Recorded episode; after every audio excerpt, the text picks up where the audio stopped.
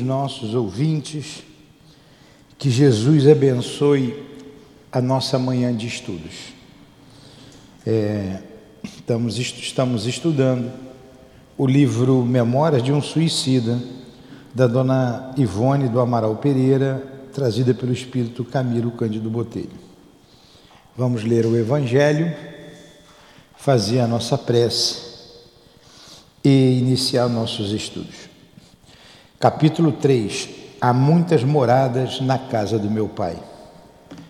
Item 6: Destinação da terra. Causas das misérias terrestres. Muitas pessoas se admiram por encontrar na terra tantas maldades e mais paixões, tantas misérias e enfermidades de todos os gêneros. Daí concluindo que a espécie humana é algo muito triste. Esse julgamento provém do ponto de vista limitado em que se colocam o que lhes dá uma falsa ideia do conjunto. É preciso considerar que sobre a Terra não se vê toda a humanidade, mas apenas uma pequena parte. Realmente, a espécie humana inclui todos os seres dotados de razão que povoam os inúmeros mundos do universo. Ora, o que a população da Terra é incomparada, comparada com a população total desses mundos? Bem menos que um pequenino lugarejo em relação a um grande país. A situação material e moral da humanidade terrestre nada tem de espantoso se levarmos em consideração o destino da Terra e a natureza daqueles que o habitam. Muito esclarecedor, Senhor. As palavras trazidas pelo nosso querido irmão Allan Kardec. Que ele receba a nossa gratidão e que o Senhor da vida também receba a nossa gratidão acima de tudo, porque por estarmos por termos acesso ao conhecimento, certamente muito importante, um dos mais importantes, tanto quanto o desenvolvimento intelectual. O conhecimento que nos libertará das paixões inferiores, ajudando-nos a caminhar na direção de Deus, nosso Pai. Obrigado pelas suas palavras, por toda a obra que iremos estudar esta manhã nessa casa de amor.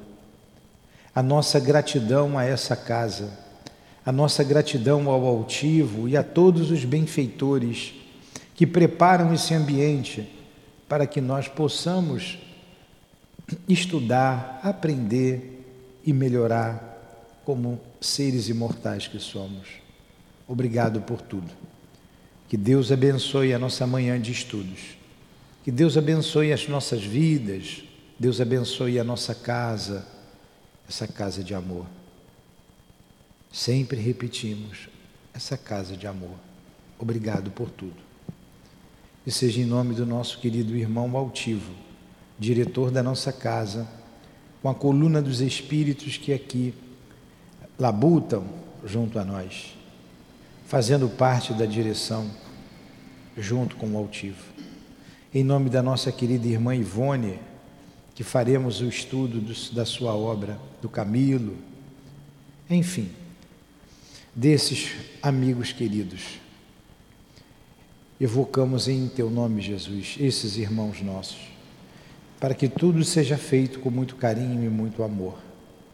Que seja então em nome do amor, em nome do nosso amor, em nome do Cristo Jesus mas acima de tudo, em nome de Deus, que damos por iniciados os estudos da manhã de hoje em torno do livro Memórias de um Suicida. Que Maria Santíssima sempre nos inspire também. Graças a Deus, que assim seja.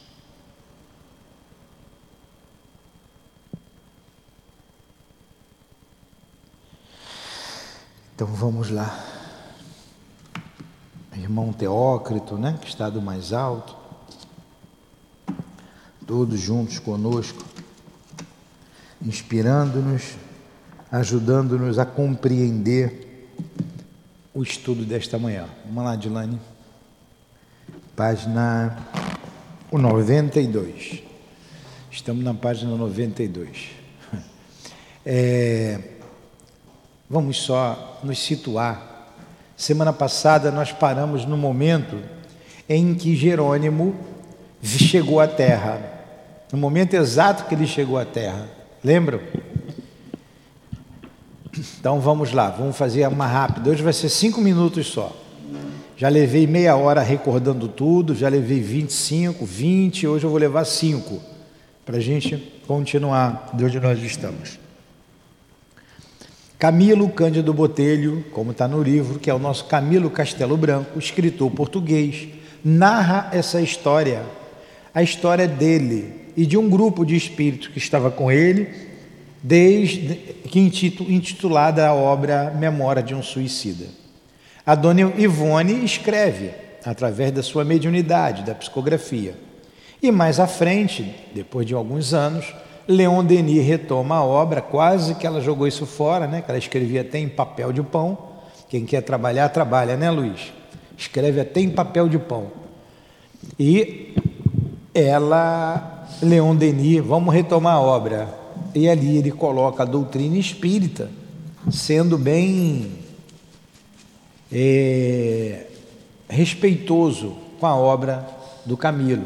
Ele mesmo lá na introdução ele diz que não vem mexer em obra alheia, né? seria uma falta de, de respeito, de caridade com o outro. Pronto, aí nós temos essa belíssima obra. E o nosso Camilo, ele, ele, ele narra desde o momento em que ele sai do túmulo, que ele sente a decomposição, o mau cheiro da decomposição do corpo físico, ele consegue sair, vai para a rua, onde ele escuta uns gritos, uns uivos e vem uma multidão contra ele e como numa força magnética ele é atraído para aquele turbilhão, ali ele, dali ele não sai. Vai para o Vale dos Suicidas, local que ele dá o nome de Vale dos Suicidas. Ali com ele tinham duas centenas de espíritos Olha, de uma vez só entraram 200. Lá ele narra as suas agruras nesse local. Não é um, é um local geográfico, ali juntam-se aqueles espíritos sofredores.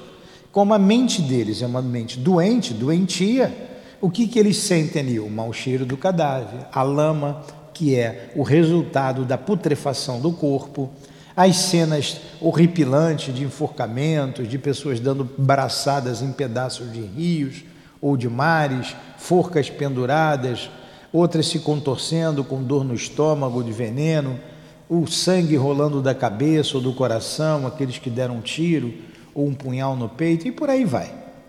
Até que chega o momento que eles são resgatados por uma equipe que vem lá desse local chamado é, Colônia Espírita Maria de Nazaré. É, são levados para lá, lá são colocados numa enfermaria, é separado os homens das mulheres, eles tomam banho, eles se alimentam, eles descansam e eles dormem naquela enfermaria. Essa colônia, ela é dirigida por Maria, a mãe de Jesus. E tem ali um personagem muito é, querido aqui que nós vamos ver, que é o irmão Teócrito, que dirige essa parte ali da, da enfermaria.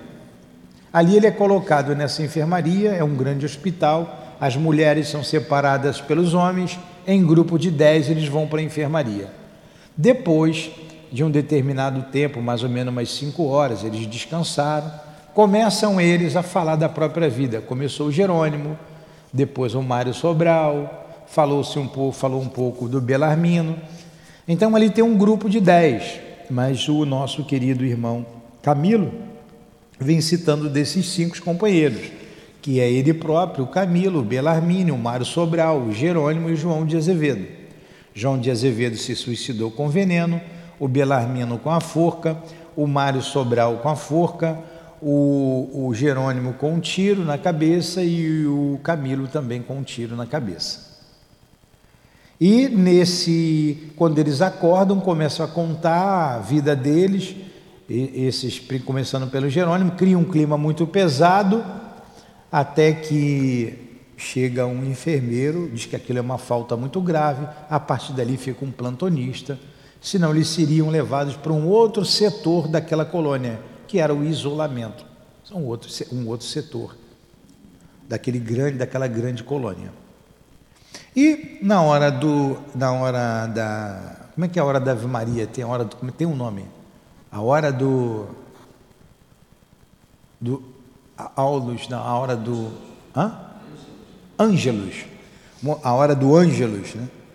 Que a igreja tem acho que seis, meio-dia e seis da 18 horas, seis da manhã, meio-dia. São convidados, mas não fala que é a hora da prece. Né? Eles são convidados para uma reunião e nessa reunião, o Jerônimo, que era o mais, o mais mal-humorado, diz que não quer seguir. Não, eu não vou para lá. Eu, sou, eu sou obrigado a ir? Não, é apenas um convite, então eu não vou. E a propósito, eu quero ver a minha família lá na terra. Eu não sei ficar sem a minha família. O enfermeiro diz para ele. É, e eu queria falar então com o diretor. Você pode me dar papel e lápis para eu fazer uma petição à direção da casa? O enfermeiro diz: não é necessário, eu mesmo levarei a sua petição a ele. E conversa com o irmão Teócrito, que é o responsável por aquele setor, e 15 minutos depois vem a resposta, ele é levado até lá. Irmão Teócrito tenta convencê-lo de não vir à terra, com todos os argumentos lógicos e plausíveis, pede que ele espere um pouco mais aguarde que chegará o momento dele vir. Ele é irredutível. Chega a dizer: Eu prefiro voltar para o vale dos suicidas do que ficar com essa saudade no meu coração. E fala dos filhos, fala da esposa. Irmão Teócrito diz para ele: Olha, nós temos a autoridade de proibir você e deixar você no isolamento, mas para a sua lição, para o seu aprendizado e para o aprendizado de muitos outros, nós concederemos. Aguarde um momento. Ele se reúne com os outros guias da casa, com os outros diretores, e é dado a, a permissão para ele vir à terra. Nisso, o último detalhe que falta contar é ligado um aparelho de televisão, vamos dizer assim, mas acho que é 8D, né? eu que estou chutando aqui 8D, tá? Uma televisão que os que ficaram na enfermaria acompanham toda a, a, a trajetória, toda essa conversa de modo que parecia que eles estavam presentes do lado do Jerônimo, vendo tudo. E Jerônimo é concedido a ele, ele vem com segurança, não podia vir sozinho, vem com segurança. Ah, o trabalho é tão melindroso que vem o chefe, o chefe da equipe, mais um outro espírito e mais um grupo de milicianos. Eles vêm no trajeto, numa num automóvel, passa por gargantas profundas, né? por lugares tenebrosos, em que envolve a crosta e separa a crosta terrena do, do hospital onde eles se encontravam, da colônia onde eles estavam. E o, o automóvel, né, vamos dizer assim, o veículo pousa aqui na Terra. Quando pousa, os amigos que estavam observando tudo da televisão 5D, ó, levei 10 minutos, falei que ia levar 5, levei 10. 20. É, diz assim: Portugal, pátria venerada, Portugal. São os amigos falando que ficaram lá vendo da televisão. Ó oh, Deus do céu, Lisboa, o Tejo, o Tejo é o rio, né? O rio Tejo. Formoso e sobranceiro, porto, o porto de tão gratas recordações. Olha, quando eu viajava, eu viajei muito a trabalho, e quando retornava ao Rio de Janeiro, como nós ficávamos felizes. Rio de Janeiro, Rio de Janeiro. Saudade de casa, saudade da família, saudade da terra. E toda vez era a mesma coisa. Do avião a gente olhava, ó, oh, o Rio, graças a Deus, estamos chegando, minha casa. Não tem lugar igual o Rio de Janeiro. Agora imagine esses espíritos que suicidavam, que já estavam anos fora de casa. Eu passava alguns dias. Anos e anos fora de casa, com saudade da família, com saudade de todos. Quando eles pisam em Portugal, na verdade, esses não pisaram, mas era como se fosse, de tão nítida que era a situação. Obrigado, Senhor Deus, obrigado pela mercê de revermos o torrão natal depois de tantos anos de ausência e de tumultuosas saudades. É, hoje, a Lourdinha, só hoje ela sabe, às vezes a gente não, não demonstra, né, não, não consegue passar, mas como a gente sentia falta de casa. Principalmente quando passava uns dias a mais, 30 dias viajando, ficar 30 dias fora de casa é duro é duro. Eu imagino esse pessoal que fica em navio trabalhando, né? É, como eles sentem saudade. E o detalhe, a gente sabe que vai voltar para casa. A gente sabe. No caso deles ali, eles não sabem quando vão voltar. Eles já se passaram anos. Deve ser uma dor cruciante. Deve ser uma dor cruciante. Então eu vinha, mas vinha com muita vontade de ficar em casa, com muita saudade. Imagine eles. Quem viaja sabe disso. É, e chorávamos enternecidos, gratamente emocionados. Paisagens portuguesas, 92. Paisagens portuguesas, com efeito todas muito queridas aos nossos doloridos corações. Rodeavam, está aberto aqui à frente?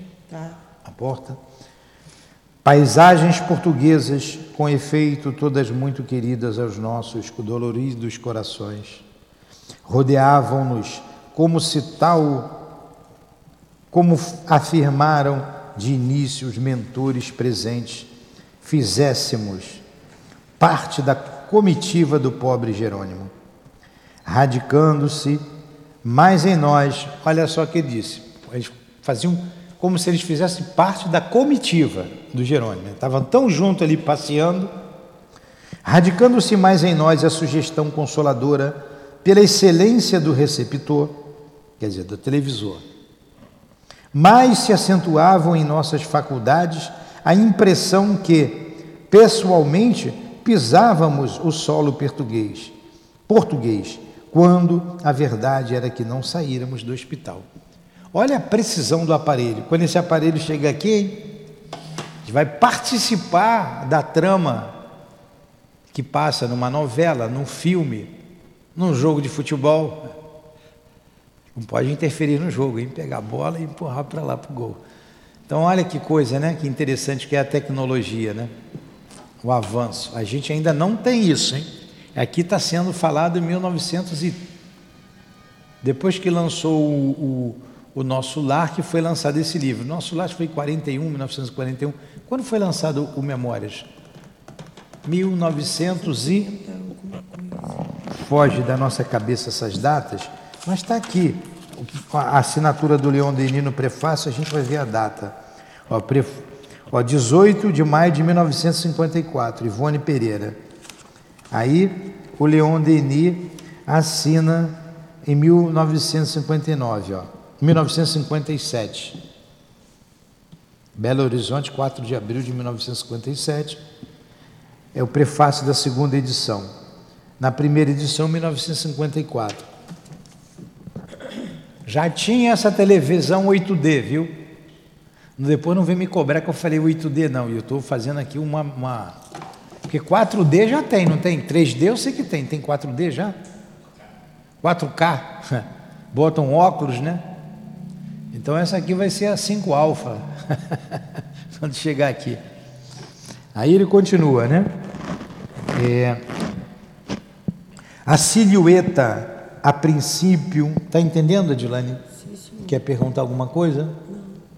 A silhueta, a princípio longínqua da cidade do Porto, desenhou-se palidamente nas brumas tristonhas que envolvem a atmosfera terráquea qual desenho de crayon sobre tela acinzentada.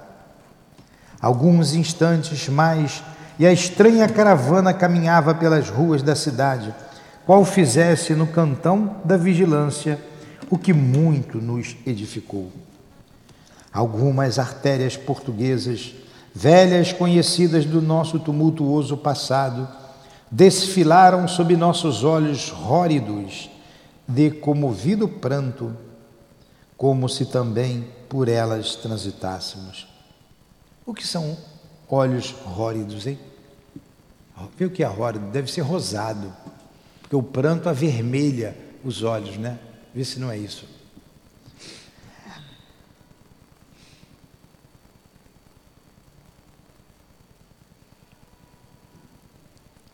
Róridos. Hã? Nem tem? Róridos. Caramba, deve ser isso aí, pelo sentido que é isso.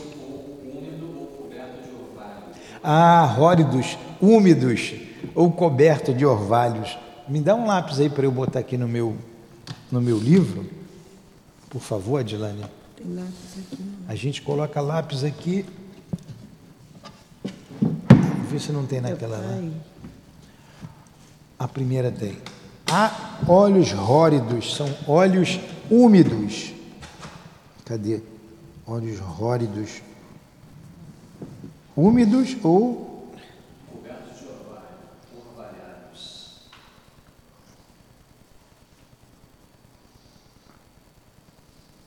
Orvalhados. De comovido pranto, como se também por elas transitássemos.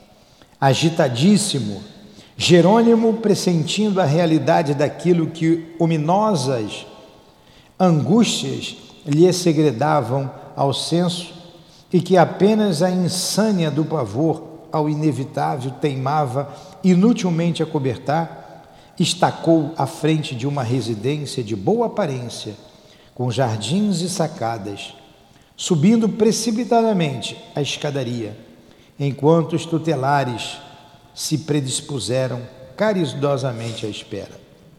Fora ali a sua residência. Então Jerônimo chegou à sua casa, à sua residência, lá na nossa querida Portugal. O antigo comerciante de vinhos entrou desembaraçadamente e seu primeiro impulso de afeto e saudade foi para a filha caçula, por quem nutria a mais apaixonada atração. Margaridinha, ó oh, minha filhinha querida, aqui está o teu papai, Margaridinha. Margaridinha, tal qual lhe chamava outrora, todas as tardes, voltando ao lar após as lides penosas do dia.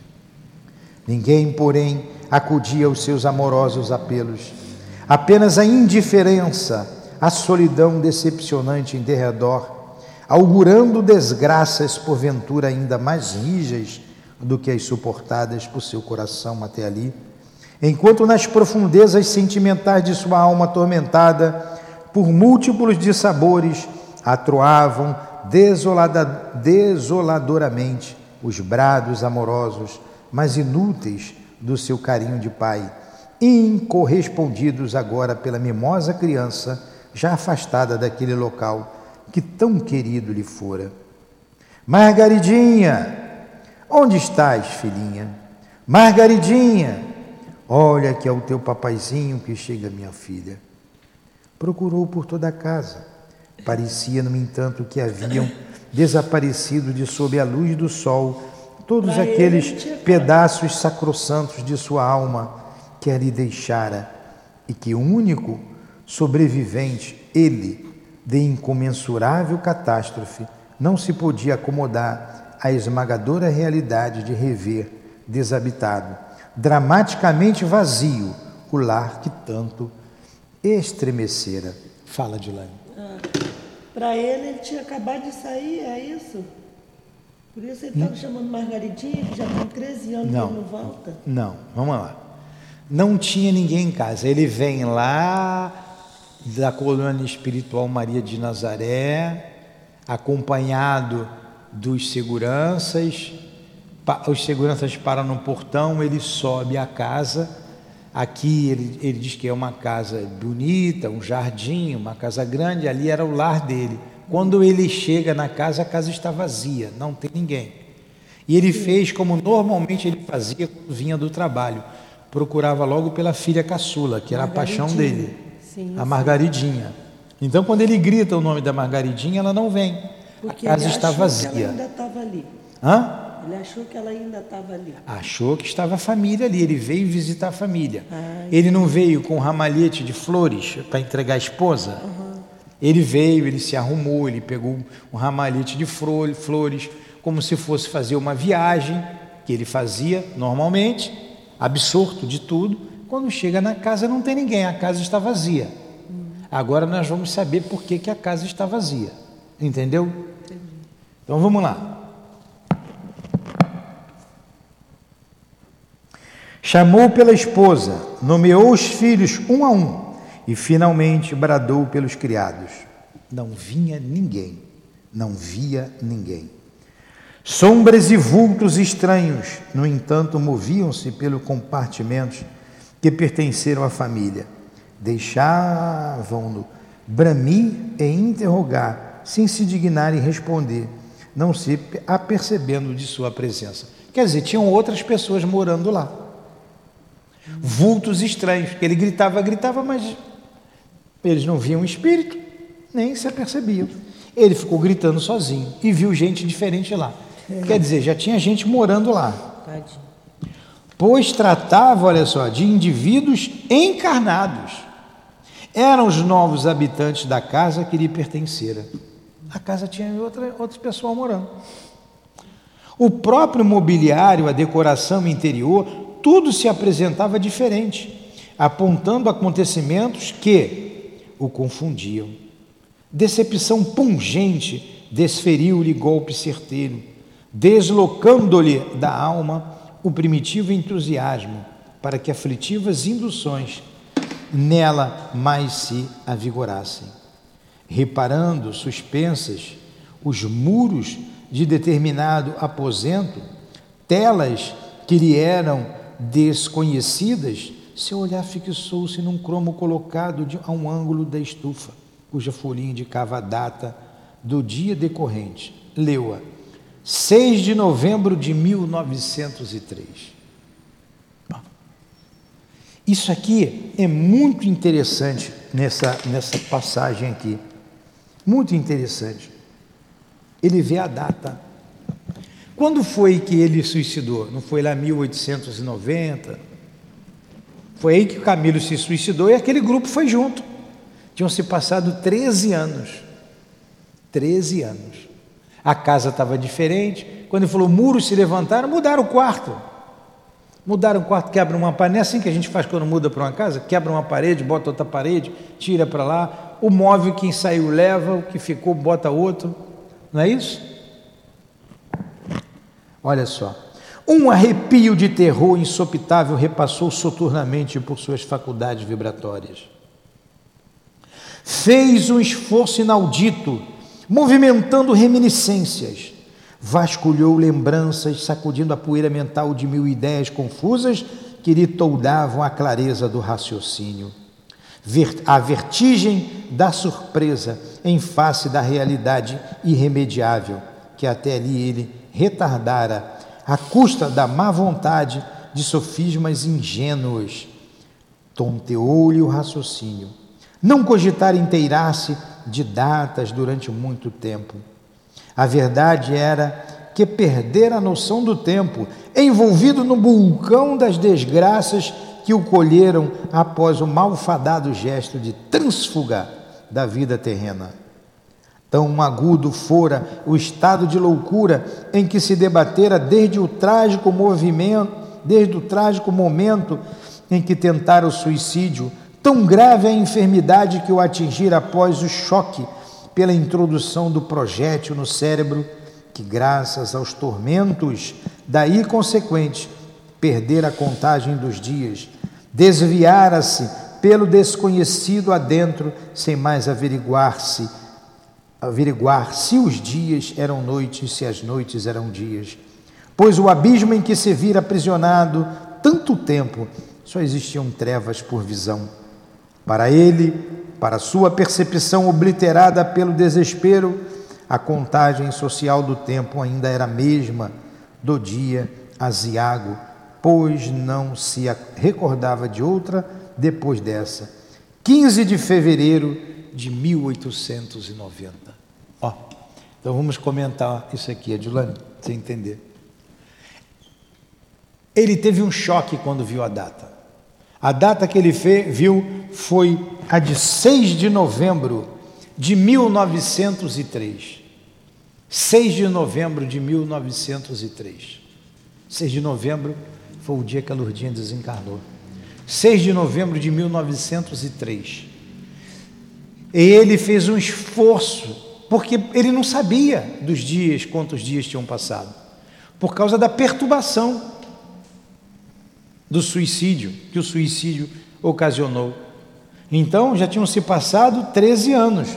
Ele se matou, foi no dia 15 de fevereiro de 1890. 15 de fevereiro de 1890. A gente, quando tem um trabalho aqui, nós sempre, é por orientação que a gente tem recebido, a gente pede os espíritos para se situarem no tempo. E há casos em que faz mais de um século, até dois séculos, nós tivemos espíritos aqui após o suicídio. Eles perdem a noção do tempo, não sabe o que é dia e o que é noite. Você sabe o que é ficar num estado de perturbação dois séculos e até mais? Então, média, cada um é cada um. Tem espírito que dá três anos, cinco anos, tudo tem a atenuante agravante para si mesmo, outros 60 anos, 50 anos, 40 anos. Ele aqui teve um curto período, 13 anos. 13 anos. Ele levou um susto, foi um choque. O mesmo acontece com esses espíritos. Quando vem a data, o tempo que passou, ele leva um choque. Porque para ele a Margaridinha ainda era pequenininha. Então Margaridinha não tinha mais sete anos, já tinha vinte e poucos anos, não eram sete anos Não, que ele deixou ela? com 13, 14 anos. Ele falou lá atrás a data quando ele conversava com, 17. com o irmão, 17 anos. com o irmão Teócrito, ó. Ele, ele deixou É, ela com 7 anos. Ele sim. deixou ela com sete anos, quando ele conversa com, com o irmão Teócrito. Vamos ver se eu re- revejo aqui. Ele diz assim, ó. Olha aqui, ó, na página 87, ele diz assim, quando em conversa com o irmão Teócrito, ele diz assim, ó. Mas eu não adquiriria serenidade para nenhum projeto futuro quando não obtivesse as desejadas informações, Senhor. Ele queria informação da família. A conversa anterior com o irmão Teócrito. Ele continua: Ó Deus do céu, Margaridinha, minha caçula, que lá ficou com sete anos, tão lourinha, tão linda. Então, quando ele se suicidou em fevereiro de 1890, Margaridinha estava com sete anos. Treze anos depois, quanto é que é sete mais treze? Vinte, muito bem, tiraram dez nessa matemática. Vinte aninhos. Então, Margaridinha já estava com 20 anos. Não era a menininha que ele pensava, né? Era uma moça. Que dor, hein? Eis, porém, que a folhinha à sua frente, indiferente, mas expressiva, servindo a uma grandiosa causa, revelava o mártir que estivera ausente de sua casa durante 13 anos. Que choque, hein, que ele teve. Ah, já tinha pessoas morando diferente. Atirou-se para a rua em correria, batido e apavorado, frente ao choque do pretérito, de encontro à realidade do presente, a mente conflagrada por inalienável desconsolo. Indagaria dos vizinhos o paradeiro da família, que se mudara deserta em sua ausência. Agora, como é que ele ia perguntar para o vizinho se ele já estava morto? Né? A cabeça dele como é que está? Confusa.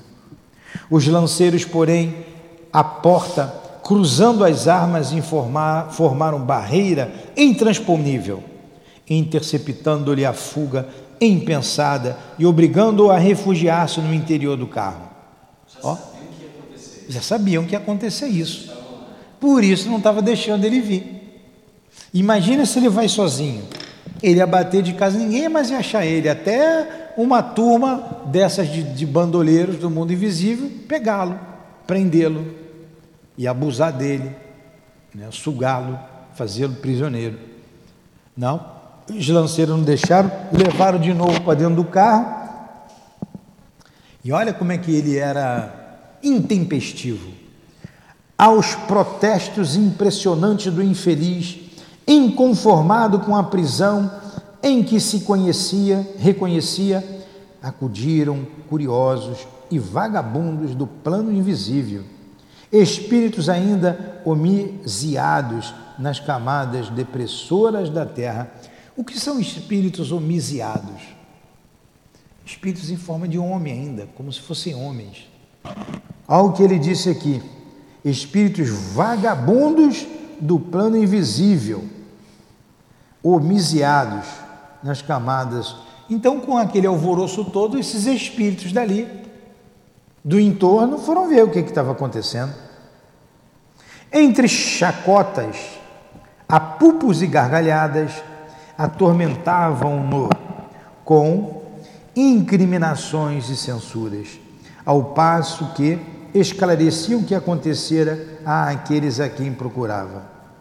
Ramiro de Guzman e seus auxiliares não interferiram, no sentido de evitarem a Jerônimo o dissabor de ouvi-los, uma vez que a visita decorria sob a responsabilidade deste e que somente lhes haviam recomendado garantirem o regresso à colônia dentro de poucas horas.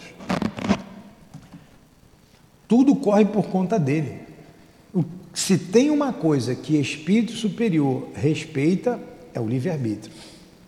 Uma vez ouvi de uma médium, de um espírito através de uma médium, né? Claro que ele foi bem, bem expressivo, ele disse assim, numa determinada situação: Em terra de livre-arbítrio, nem Deus bota os pés. Né? Uma, uma metáfora mais profunda. Ó, foi o doutor Erma, através de um médium, da médium, disse: Em terra de livre-arbítrio, nem Deus bota os pés. Sabe que Deus não tem pé, né? Mas para ver como eles respeitam o livre-arbítrio da pessoa, como eles respeitam o nosso livre-arbítrio. Deixou, tudo corria por conta dele. Tudo que nós fizermos corre por conta nossa. Eu trago para nossa casa aqui, mesmo o princípio. Ah, alarga uma tarefa, vira as costas para uma tarefa, estou tranquilo. Mas ela vai responder. E o espírito vai dizer: não, pode sair. Você quer sair, você sai. Claro que ele vai dizer isso. Ele não vai obrigar ninguém a ficar. Não vai obrigar. Seja lá quem for, eu, Adilane, você, seja quem for. Livre-arbítrio. Livre arbítrio, isso é muito respeitado. Eu aprendi também a respeitar isso. A pessoa não quer o que nós vamos fazer, deixa com ela. Então corria tudo por conta dele. Lembra que isso foi passado para ele? Pretendes então esclarecer o paradeiro da tua muito amada família? Ó oh, miserável príncipe dos bons vinhos! Olha o que, que o Espírito falou miserável príncipe dos bons vinhos, porque ele era negociante de vinhos. Vociferava os infelizes, pois saibas tu que daí foram todos enxotados há muitos anos. Teus credores tromalham-lhes a casa, e o pouco que para teus filhos andastes ocultando a última hora. Procura teu filho Albino na penitenciária de Lisboa Olha só, o filho estava preso. Tua Margaridinha nas sarjetas do Cais da Ribeira. Estava lá se prostituindo, obrigada pela mãe. Vendendo peixes, fretes e amores, a quem se dignar remunerá-la com mais prodigalidade. Passou a ser uma peixeira, frete sei o quê? Vendia o corpo e amores. Explorada pela própria mãe, três, a mãe, Zulmira, a quem habituastes a luxo exorbitante para as tuas posses, e cujo orgulho jamais pôde afazer-se do trabalho digno e a pobreza. Foram três já. Tuas filhas Marieta e Arinda, ó, oh, a primeira está casada, sobrecarregada de filhos enfermiços, a bracejar na miséria, a sofrer fome, espancada por um marido ébrio e boçal. Casou com qualquer um, né? A segunda, que é a Arinda, criada de hotéis de quinta ordem, a lavar chão, a brunir panelas, a limpar botas de viajantes imundos. Ouves e te espantas? Tremes e te aterrorizas? Por quê? Que esperavas então que acontecesse? Não foi essa a herança que lhe deixaste com teu suicídio? Canalha! Ó, cruel, cruel. Quem foi que falou isso? Espíritos vagabundos homizados. Estão nem aí, estão preocupados. Estão nem preocupados. Eles acharam que ele escutasse tudo isso porque ele foi merecedor. Ele foi merecedor de ouvir. Você quer saber da sua família? Sua filha se prostitui explorada pela mãe, o teu filho está preso, a outra casou com um ébrio violento que espanca, está cheio de filho, apanha a beça, e a outra trabalha num hotel de quinta categoria limpando panela, limpando o chão. Olha só, vamos lá, quem está nos ouvindo. O suicídio não resolveu problema nenhum. Primeiro, que ele não morreu. Segundo, a decepção por não ter morrido. Não morreu. Terceiro, o suicídio não resolveu o problema da vida material. Porque o que ele devia, ele se suicidou por causa da dívida alta foi cobrado, teve que pagar. E quem pagou foi a família dele. Porque os credores quiseram a casa que era dele. Tomaram a casa dele. Porque quem tem dinheiro, quem tem poder, faz tudo. Vide o nosso país. Quem é amigo do amigo, está bem. Dinheiro faz tudo. E está tudo solto aí. Sempre foi assim desde que o mundo é mundo. Esse mundo em que vivemos é assim. Por causa, nós lemos aqui no Evangelho, falando da terra, não foi sobre a terra? Um mundo de provas e expiações, um mundo atrasado, é tão atrasado por causa dos espíritos atrasados. A humanidade não está toda na terra, tem humanidades felizes. Conversando aqui com a nossa amiga que mora aqui, há quantos anos você mora aqui, ô Sandra? 60 anos mora aqui em Vargem Grande. Há 60 anos. Então, ela falava do paraíso que era essa terra aqui, o paraíso. Água, o rio, com águas cristalinas, com muitos peixes, né? muitas árvores frutíferas, a estrada era uma estrada de barro. Chegou o progresso, faz parte. Com o progresso vêm os homens e os homens com as suas, com as suas inferioridades. Olha que está Vargem Grande, Vargem Pequena um cinturão de favela, de miséria, rio não existe mais, é um esgoto, um valão de esgoto. Está aí, com o progresso, vem os homens mal educados. Teremos que resolver tudo isso. Teremos que modificar tudo isso, todo esse panorama. Limpar as águas, dar moradias dignas. E o detalhe, ainda tem espíritos arraigados aqui a essa terra do princípio, morreram e ficaram aqui. De dois, três séculos atrás, como nós vimos aqui, nos nossos trabalhos mediúnicos. Enfim, o suicídio não resolveu nada. Teve que pagar tudo, tudo que ele devia no campo material. E não tiveram dó da família, não tiveram dó das crianças. Você sabe o que é mandar botar na rua uma mãe com uma filha de sete anos? E olha o que ele disse: você acostumou sua mulher ao luxo, a não fazer nada. Jamais ela iria trabalhar. Educou mal. Então não resolveu o problema material, a morte não resolveu o problema dele, porque a vida continuava, e olha a dor da decepção, e ele vai ter que consertar tudo isso. Agora, quanto tempo isso vai levar? Porque ele, a dívida dele não é só com ele, é para com os familiares também. Como é que vai ficar a consciência dele? Quando que ele vai recuperar a mulher e novamente educá-la, botá-la num campo da elevação? E o que mal que a filha sofreu? Não que não fosse pudesse acontecer, mas ele está se sentindo culpado, ele precipitou tudo isso pela sua ação. E o filho que foi preso? Diante de tudo isso, a gente vai ver aqui o que, que o Espírito fala lá, o, o, o diretor, vamos embora, chega, você já sabe de tudo, vamos voltar. Mas vamos ver o teimoso. Vamos ver o teimoso.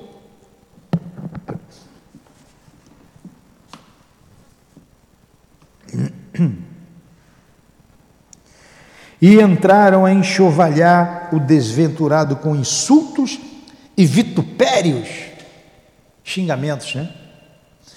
Quais vaias impiedosas, intentando atacar a viatura a fim de arrebatá-lo no que foram impedidos pelos guardas protetores. Olha se ele tivesse sozinho, iria ser arrebatado, iam pegar ele.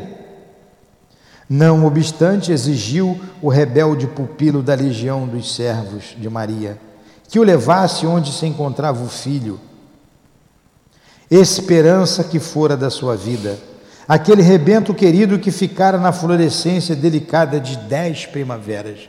Quando ele morreu, o filho estava com dez anos. Significa que o filho estava com 17, Edilane. Não é? Não, com 23, desculpa. Quanto que é 10 mais 13?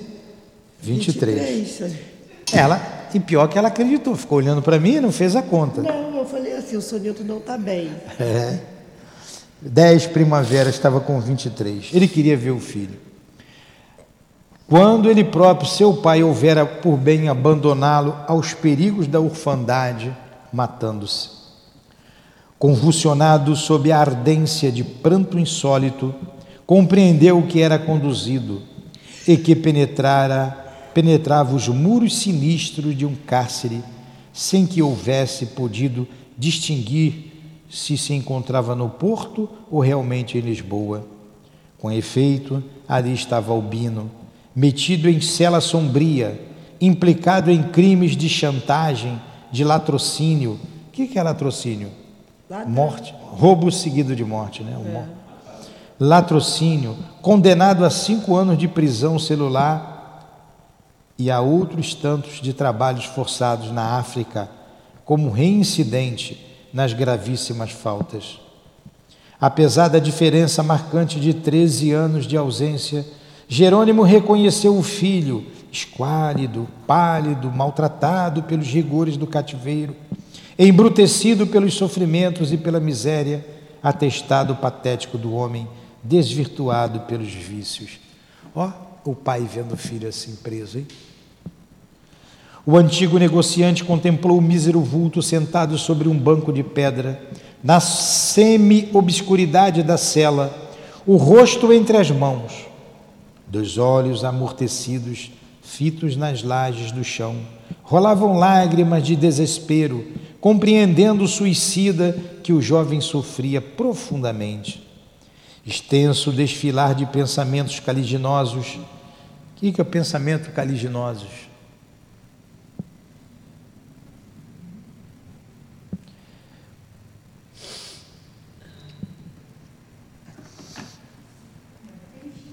Hã? Pensamento caliginoso. Caliginosa, escuridão tensa e profunda. Hã? Tenebroso. Caliginoso. Tenebroso. Esse é o mais fácil. Tene. No outro meu livro, está tudo. Isso aqui é novo, eu vou colocando. É o desfilar de pensamentos caliginosos, quer dizer, pensamentos tenebrosos, pela mente do cativo. Então o preso estava com pensamentos tenebrosos caliginosos, e dada a circunstância da atração magnética existente entre ambos, pôde o hóspede do Hospital Maria de Nazaré inteirar-se das comovedoras peripécias que ao desventurado moço haviam arrastado a tão deplorável ocaso da vida social, apenas saíra da infância. Como se a presença da atribulada alma de Jerônimo impregnasse de advertências telepáticas seus dons sensíveis, Albino entrou a recordar, satisfazendo, sem o saber, os desejos do pai, que almejava inteirar-se dos acontecimentos. Olha, a, aproximação do pai junto a ele, querendo saber do que aconteceu, o Albino começou a pensar em tudo, a mostrar tudo o que aconteceu. A gente vai ver aqui tudo o que aconteceu. Isso acontece conosco. Muitas vezes a gente começa a pensar, a pensar, a recordar fatos. É que um espírito aproxima-se de você e você lembra dele e começa a lembrar de coisas né, do passado. Engraçado, ontem eu estava lembrando do, do dia que eu tive o primeiro encontro com a minha esposa. Primeiro encontro. Fiquei lembrando, desde que eu me aproximei, o que eu falei. Antigamente pediu o telefone, hoje pede telefone, né? É. Pediu o telefone, deu o telefone da vizinha, que quase ninguém tinha telefone, deu o telefone da vizinha. E depois eu fui por um orelhão, porque eu também não tinha telefone. Fui por um orelhão botar a ficha, CTB, né? Botei a ficha lá, andei a beça para ligar. Fiquei lembrando de tudo. Né? Provavelmente ela estava perto e eu fui lembrando. Então é o que aconteceu. Muitas vezes isso acontece conosco. O pai chegou perto, há uma ligação entre os dois e o filho começou. Vamos ver lá o que o filho pensou. Como se a presença atribulada da alma de Jerônimo impregnasse de advertências telepáticas seus dons sensíveis, Albino entrou a recordar, satisfazendo sem o saber os desejos do pai, que almejava inteirar-se dos acontecimentos. E como envergonhado, das más ações cometidas, recordava o genitor morto havia 13 anos. Ia dizendo ao próprio pensamento, enquanto as lágrimas lhe escaldavam as faces, e Jerônimo ouvia-o como se falasse em voz alta. Aí vem o filho, o Albino. Perdoai-me, Senhor, meu bom Deus, e vinde com vossa misericórdia socorrer-me nesta emergência penosa de minha vida. Não foi exatamente desejo meu o precipitar-me neste báratro insolúvel que me referreteou para sempre. Eu quisera ser bom, meu Deus, mas faltaram amigos generosos que me estendessem mãos salvadoras, ocasiões favoráveis que me dilatassem perspectivas honestas. Vi-me lançado ao abandono depois da morte de meu pai, criança indefesa e inexperiente. Não tive recursos para instruir-me, habilitando-me em alguma coisa séria e digna. Sofri fome, e a fome maltrata o corpo enquanto envenena o coração com as ansiedades da revolta. Tiritei de frio em mansardas inóspitas, e o frio quem regela o corpo também regela o coração. Sofri a angústia negra da miséria, sem esperança e sem tréguas, a solidão do órfão corroído de saudades do passado, envelhecido em pleno alvorecer da vida, graças às desilusões de múltiplos dissabores. Não me pude, isso é tudo é a cabeça do menino pensando não me pude achegar aos bons, aos honestos e respeitáveis, para que me compreendessem e ajudassem na conquista laboriosa de um futuro digno. Porque aqueles de nossos antigos amigos, a quem procurei confiante, me repeliram com desconfiança, entendendo que eu pertencia a uma descendência marcada pela desonra, pois, além do mais, minha mãe desvirtuou-se tão logo se reconheceu desamparada e só. Olha só os falsos amigos, né? Quando você tem posses, todo mundo é teu amigo. Quando você perde, né? viram pessoas indiferentes, não se tornam inimigas, mas indiferentes. Até hoje, quando você é legal, todo mundo é seu amigo. Quando você está disponível com alguma coisa. Quando você está no é. pior, ninguém é seu amigo. Aí ele se matou por causa desses hipócritas. O filho foi pedir ajuda. Não, te ajudar não, é de uma família desonrada. Porque o suicídio repercutia muito mal na sociedade. Ah, um exemplo. Uma, uma moça está vindo, ela, ela, ela, muito grata, ela na quarta-feira conversou comigo. Ela falou é, para beber, é, usar bebida, ir para o mundo, tem um monte de amigos. E ela fez uma promessa aí para o marido dela, sabia? Aí o marido dela, ela falou que desde quando ela passou, o marido saiu da bebida. Ela, ela chorou. Por isso que eu, eu lembrei agora. Pois é. Porque é. os amigos bancavam muito. Aí o marido ficou desempregado, aí ficou sem comida, sem nada, ninguém ajuda com nada. Mas ah, para beber e levar para o baile, para não sei o quê, era um montão de gente levando. Continua assim. É, é isso aí. Aí ele continua falando. Tornei-me homem depois de me entrechocar com os piores aspectos e elementos da sociedade. Precisei viver. Acicatava-me o orgulho ferido, a indomável ambição de libertar-me da miséria abominável que me acossava sem tréguas desde o suicídio de meu pobre pai. Vi-me arrastado a tentações perversas mas que a minha ignorância e a minha fraqueza se afiguravam soluções salvadoras. E cedi às suas seduções, porque não tive o amparo orientador de um verdadeiro amigo a indicar o carreiro certo a preferir. Oh, meu Deus, que triste é ver-se a criatura órfã e abandonada, ainda na infância, neste mundo repleto de torpezas. Meu pobre e querido pai, por que te matastes? Por quê? Não amavas então a teus filhos que se desgraçaram com tua morte? Por que te mataste, meu pai? Oh, não tiveste sequer compaixão de nós? Acusação, né? Mas é uma acusação dolorida. Pai, por que, que você fez isso? Por que, que você me abandonou? Agora imagine ele ouvindo tudo isso. É uma dor. Né? Imagina. Se nos amavas, por que te mataste? Por quê? Por que preferiste morrer, lançar-nos a miséria e o abandono a lutar por amor de nós?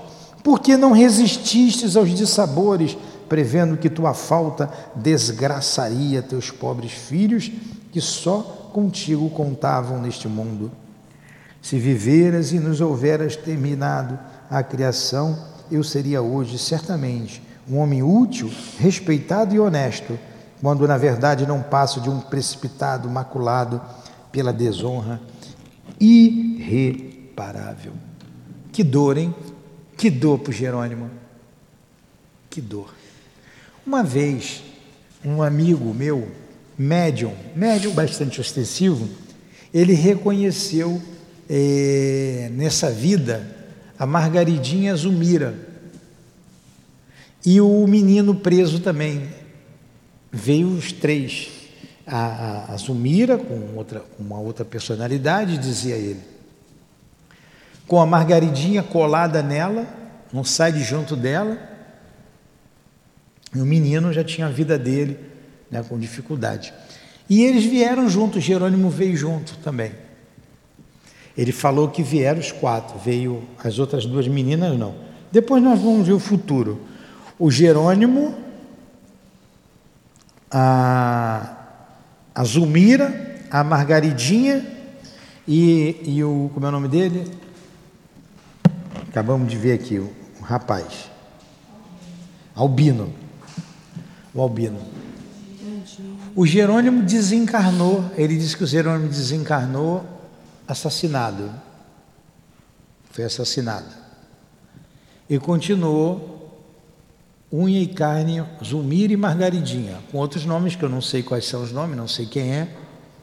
E dizia eles: estão aí no mundo, lutando, lutando com a pobreza, as duas pobres novamente, as duas pobres.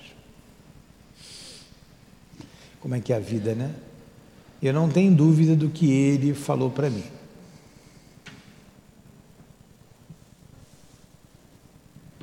Pois é, vamos lá, é a luta.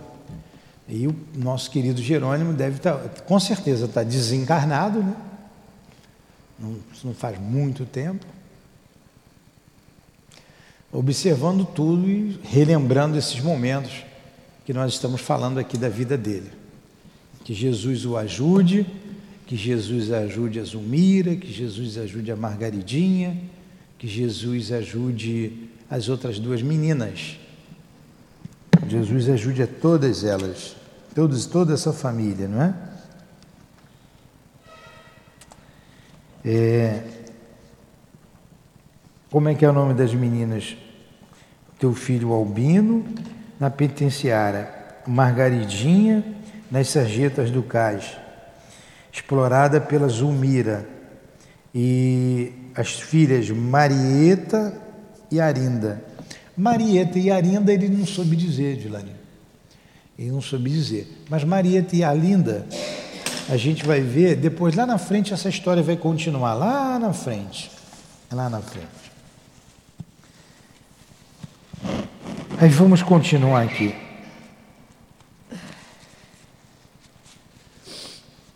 Acabamos aqui, honesto quando na verdade não passa de um precito maculado. Muito longe não, elas devem estar por aí. As duas, né? Qualquer dia encontra de novo a mãe, né? É, porque. Vamos lá. Eram vibrações sombrias. Vocês estão gostando do estudo? A história, está lendo bastante. Quando terminar, a gente vai ler de novo. Vai ler até morrer. Quando a gente morrer, a gente continua lendo. Eram vibrações sombrias e causticantes que repercutiam na consciência do pai suicida como estiletes a lhe rasgarem o coração. Confessava-se culpado, único dos desastres insolúveis do filho, e semelhante convicção se dilatava de intensidade em diástoles torturantes, à procura, à proporção que as recordações, emergindo das fráguas mentais de Albino desfilavam quais retalhos de episódios dolorosos aos seus olhos aterrados de trânsfuga do dever. Jamais um homem na terra receberia tão significativo libelo acusatório, presente ao tribunal da lei, como esse que o desventurado suicida a si mesmo lançava, validando a narração dos infortúnios descritos por meio das reminiscências do filho, e que as sombras do presídio circundavam dos lúgubres atavios dos dramas profundos e irremediáveis. Olha como a consciência dele foi atingida, culpada. Não foi Deus que castigou. Não, Deus não castiga ninguém. Ele se sentiu culpado, aviltado. Olha o que acontece conosco. No caso aqui foi um suicida, mas para qualquer tipo de dor, qualquer tipo de infração cometida à lei de Deus, contra a lei de Deus, a gente vai sentir isso. Está mostrando ao vivo o que é o inferno. Jerônimo está ou não está no inferno? Está no inferno. Mas não é um inferno exterior, é um inferno interior. Bem desenhado aqui bem desenhado.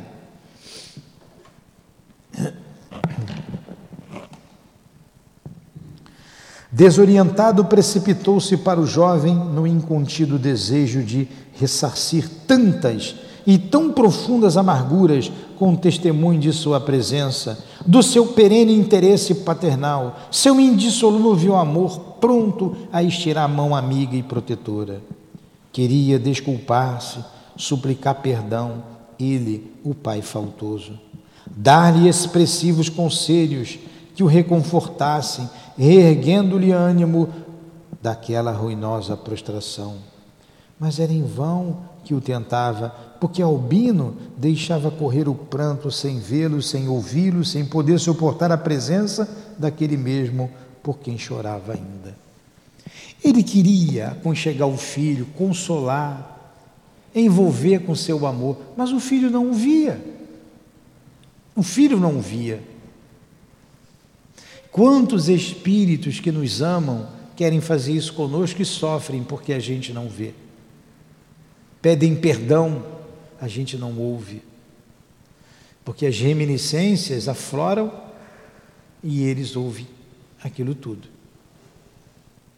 Mas vamos ver o que vai acontecer. Ele não vê, mas ele sente, né? A gente sente. Não vê, mas sente. Deu iogurte para as crianças? Deu lá? Deu iogurte? Deu iogurte para as crianças? Deu. Vamos lá, desculpe, é que chegaram as crianças, a gente fica preocupado com elas. É... Vamos ver o que aconteceu com o filho. Olha só que coisa. Mas era em vão que tentava, porque Albino deixava de correr o pranto sem vê-lo, sem ouvi-lo, sem poder suportar a presença daquele mesmo por quem chorava ainda. Ele não podia suportar a presença do pai. Então o mísero se pôs a chorar também, emitindo vibrações chocantes, reconhecendo-se impotente para socorrer o filho encarcerado. E como sua presença, expedindo desalentos, disseminando ondas nocivas de pensamentos dramáticos, poderia agir funestamente sobre a mentalidade frágil do detento, sugerindo-lhe, quiçá, o próprio desânimo gerador do suicídio. Ramiro de Guzman e seu assistente aproximaram-se e desarmaram-lhe as investidas, encobrindo, encobrindo Albino de sua visão. Olha só, olha o que aconteceu. O desespero do pai poderia induzir o filho ao suicídio também. A vibração do pai, uma vibração deseducada, amorosa, mas deseducada. Lembra dos conselhos lá do irmão Teócrito? Ele não quis ouvir. Então, vendo o filho preso e sabendo, sentindo toda a culpa do que ocorreu, se desesperou.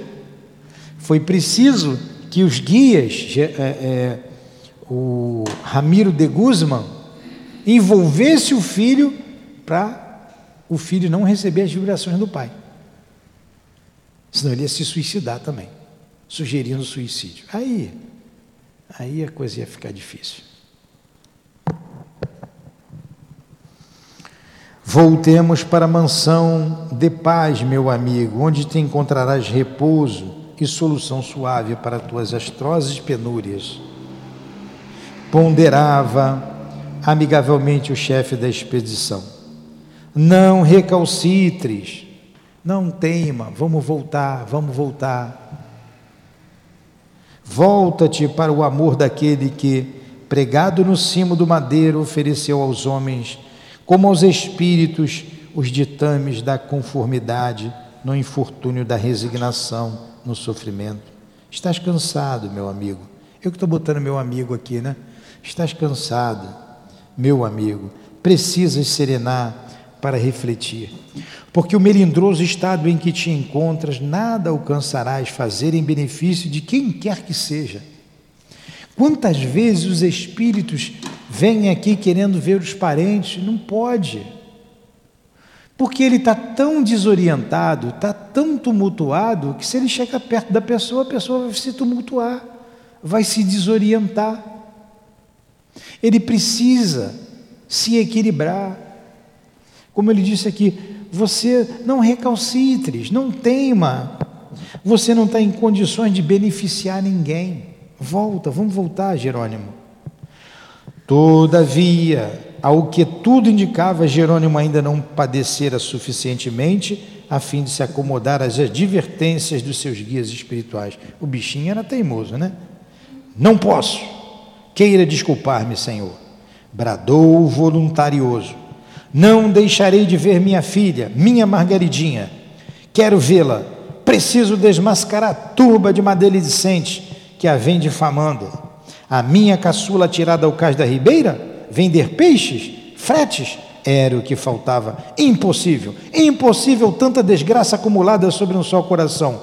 Não, não, não é verdade. Não pode ser verdade. Confio em Zulmira, é mãe, valeria pela filha em minha ausência. Quero vê-la, meu Deus. Meu Deus, preciso ver minha filha. Preciso ver minha filha. Oh, Deus do céu. Diante de um teimoso desse, o que você vai fazer? Tinha acabado de ouvir o pensamento do filho, ele ainda queria mais. Pois é. é. Egoísta, sem dúvida. Então eu estou fazendo aqui a expressão dele, que deve ter sido essa. Não, não, eu vou, eu vou, me larga, me solta, não é? Assim como a gente faz aqui, me larga. Né? Não tem uns cancães aí, me larga, me larga. Estava assim. Era bem certo, no entanto, que novas e mais atrozes torrentes de decepções se despejariam sobre o seu ulcerado coração, superlotando-o de dores irreparáveis. Ainda ao longe, desenhara-se a visão ansiosa do estranho peregrino, a perspectiva do gás da ribeira, regurgitando de pessoas que iam e vinham em azáfamas incansáveis avultavam as vendedoras e regateiras, mulheres que se alugavam a fretes de ínfima educação e honestidade duvidosa. Era prostituição, né? Jerônimo pôs-se a caminhar entre os transeuntes, seguido de perto pelos guardas, e o paciente vigilante que se dirige, que se diria à sua própria sombra. Esmagadores pressentimentos advertiam-no da veracidade do que afirmavam os difamadores. Desejando, porém, mentir a si próprio, na suprema repugnância de aceitar a abominável realidade, via-se compelido a investigar as fisionomias das regateiras.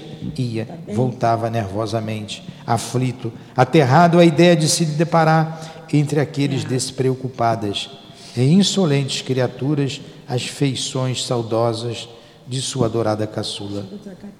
Deteve-se subitamente no recuo dramático de alarme. Acabara de reconhecer Zulmira gesticulando em discussão macaladora com uma jovem loira e delicada, que se defendia chorando. Não me atrapalha.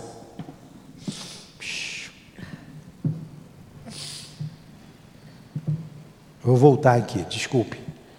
Jerônimo pôs-se a caminhar entre os transeuntes, seguido de perto pelos guardas e o paciente vigilante, que se dirigia à sua própria sombra. Esmagadores pressentimentos advertiam-no da veracidade do que afirmavam os difamadores. Desejando, porém, mentir a si próprio, na suprema repugnância de aceitar a abominável realidade, via-se compelido a investigar as fisionomias das regateiras. Ia, voltava nervosamente, aflito, aterrado, a ideia de se lhe deparar entre aquelas desocupadas, as insolentes criaturas, as feições saudosas de sua adorada caçula. Então ele se imiscuiu lá no Cais do Porto, no meio daquelas meretrizes, no meio daquelas mulheres, adivinhando que eles, que aqueles que o que falavam da sua filha estavam certos, mas ele teimoso continuou. Deteve-se subitamente num recuo dramático de alarme. Acabara de reconhecer Zulmira, gesticulando em discussão acaladora, acalorada, com uma jovem loira e delicada que se defendia, chorando das injustas e insofríveis acusações que lhe eram atiradas por aquela. Acercou-se apressadamente o pupilo do nobre Teócrito, como impelido por desesperadora diástole, para em seguida, atingido por supremo golpe, estacar submisso a sístole, não menos torturante, reconhecido, reconhecendo na jovem chorosa sua Margaridinha. Então ele viu uma mãe né, reprimindo uma menina, reconheceu na mãe Zulmira e na filha Margaridinha. Sístoles diástoles, né, o coração batendo, pulsando do coração. Eram com efeito peixeira.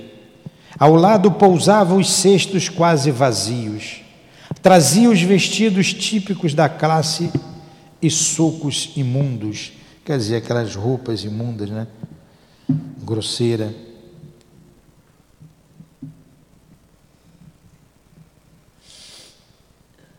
Zulmira, ao contrário, trajava-se quase como as senhoras, o que não a impedia portar-se como as regateiras. Se vestia bem, mas não tinha educação. Ela usava a filha para comprar as coisas para ela, ué? Girava a respeito da féria do dia discussão vergonhosa. Zulmira acusava a filha de roubar-lhe parte do produto das vendas, desviando-a para fins escusos. A moça protestava entre lágrimas, envergonhada e sofredora, afirmando que nem todos os fregueses do dia haviam solvido seus débitos. No calor da discussão, Zulmira, excitando-se mais, esbofeteia a filha, sem que as pessoas presentes parecessem admiradas ou tentassem impedir a violência, serenando os ânimos. Tomado de indignação, o antigo comerciante interpõe-se entre uma e outra, no intuito de sanar a cena deplorável. Quer dizer, ninguém via ele, né? Ele era um fantasma, entrou entre as duas. Admoesta a esposa, fala carinhosamente à filha, enxuga-lhe o pranto que corria pelas faces, convida-a a recolher-se ao domicílio, mas nenhuma das duas mulheres podia vê-lo, não podia ouvi-lo, não se apercebia de suas intenções, o que grandemente o irritava, levando-o a convencer-se da inutilidade das próprias tentativas. Não obstante, Margaridinha suspendeu os cestos, ajeitou-os aos ombros e afastou-se. Zulmira, a quem as adversidades mal suportadas e mal compreendidas haviam arrastado ao desmando, transformando-a em megera ignóbil, seguiu-a enraivecida, explodindo em vitupérios, insultos soezes. Vamos parar por aqui? Mais um pouquinho, né? Está na hora da gente parar já. O percurso foi breve. Residiam em sombria mansarda, nas imediações da ribeira. Chegando ao misérrimo domicílio, a mãe desumana entrou a espancar excruciantemente a pobre moça, exigindo-lhe a todo custo a totalidade da féria. Féria é o dinheiro, viu? Enquanto impotente a peixeira implorava tréguas e compaixão. Finalmente, a desalmada, para quem o espírito atribulado do esposo leal trouxera das moradas do astral um ramalhete de rosas, saiu precipitadamente. Espera aí, Edilane. O que, que você quer? Não me atrapalha, por favor. Eu, eu, saiu o raciocínio. Vou voltar aqui de novo. O percurso foi breve residiam em sombria mansarda. Olha, saiu de uma mansão bonita, foi para uma mansarda, nas imediações da ribeira. Chegando ao misérrimo domicílio, a mãe desumana entrou a espancar excruciadamente a pobre moça, exigindo-lhe o todo custo, o total da féria, enquanto impotente a peixeira implorava tréguas e compaixão. Finalmente, a desalmada para quem o espírito atribulado do esposo leal trouxera das moradas do astral um ramalhete de rosas, saiu precipitadamente, arrastando ondas turvas de ódio e pensamentos caliginosos, atirando aos ares insultos e blasfêmias no, no calão que agora lhe era próprio, e do qual Jerônimo se surpreendeu, confessando desconhecê-lo. Palavra de baixo calão, palavrões. A jovem ficou só. A seu lado, o vulto invisível do pai amoroso e sofredor entregava-se a cruciantes expansões de pranto, reconhecendo-se impossibilitado de socorrer o adorado rebento do seu coração, a sua Margaridinha, a quem entrevia ainda mentalmente tão loira e tão linda na lirial candidez dos sete anos. Mas tal como sucedera seu irmão Albino. A infeliz menina ocultou o rosto lavado em, em lágrimas entre as mãos e, sentando-se a um recanto, rememorou dolorosamente os dias trevosos da sua tão curta e já tão acidentada vida. Vamos passar a parar por aqui, porque ela vai relembrar como fez o Albino e o pai vai assistir toda a lembrança dela, tudo que ela passou. Então nós vimos que o suicídio, que o suicídio não resolve problema nenhum. E o que você deixou para trás, você terá que depois é, reparar, ressarcir. Alguma pergunta? Alguma colocação, Adilane? Não. Pergunta? Esses dois piolinhos aí perturbando. Mateus. Mateus e. Mateus é perturbado. Senta direito. Mateus e o, o Yuri. Yuri. Vem cá, Yuri, vem fazer a prece comigo. Vem aqui, Yuri, para o meu lado, vem. Vem rezar Não, contigo, vem. O tio dá bronca, mas também faz carinho, né? Que história dolorosa, hein? Que história dolorida, né? Dolorosa demais. Meu Deus. Então vamos fazer a nossa prece. Senta aqui para fazer a prece. Vamos fazer a nossa prece. Fecha o olho. Vamos agradecer a Deus, a Jesus por esse momento. Agradecer muito. E agradecer também a esses espíritos que se expuseram para que nós tivéssemos uma vida melhor. A exposição foi para que nós não cometêssemos os mesmos erros. Jamais cometer o suicídio como solução de todo e qualquer problema. Jamais. Porque não existe a morte, só existe a vida. Nesse momento de prece, Jesus, queremos te pedir por esta família, a família do Jerônimo de Araújo Silveira, rogar pela Zulmira, já com outros nomes, hoje outro nome, outra personalidade, por Margaridinha, por Albino, pelas duas filhas dele, pelo próprio Jerônimo, para que tenham forças, para que sejam amparadas, fortalecidas no caminho reto, no caminho que conduz a Deus, que te con- conduz a ti, Jesus. Essas ovelhas que precisam ser levadas ao redil seguro, ajude-as. Como rogamos por todos os demais personagens desta obra tão grandiosa, tão importante para nós. A família do João de Araújo, do Belarmino, do Mário Sobral, do nosso Camilo e por eles mesmos. Que Deus os abençoe. Que Deus abençoe e conforte as suas famílias, os que ficaram. Que Deus abençoe e conforte a todos nós que estamos aqui, ouvindo essa narrativa, essa história verídica da vida, da vida humana, se a se desenrolar nos dois planos da vida. Ajudai-nos, ajudai a todos nós. Sabemos que somos espíritos comprometidos com a lei de Deus. Todos precisamos da tua misericórdia, do teu amparo, Senhor, da força para resistirmos ao mal e permanecermos firmes. Ajudai a todos que aqui foram trazidos, todos os irmãos suicidas, todos os irmãos que estão a nos ouvir à distância, no Hospital Maria de Nazaré, a todos que nos ouvem dos seus lares, que Jesus conforte a todos. E que esse pensamento macabro seja extirpado de nossas almas e que seja evitado, Jesus. Ajude a evitar que novos acontecimentos surjam em nossa terra de dor. Evitem, evitem-se os suicídios. Que as pessoas, que os homens ouçam seus guias, seus protetores, dizendo não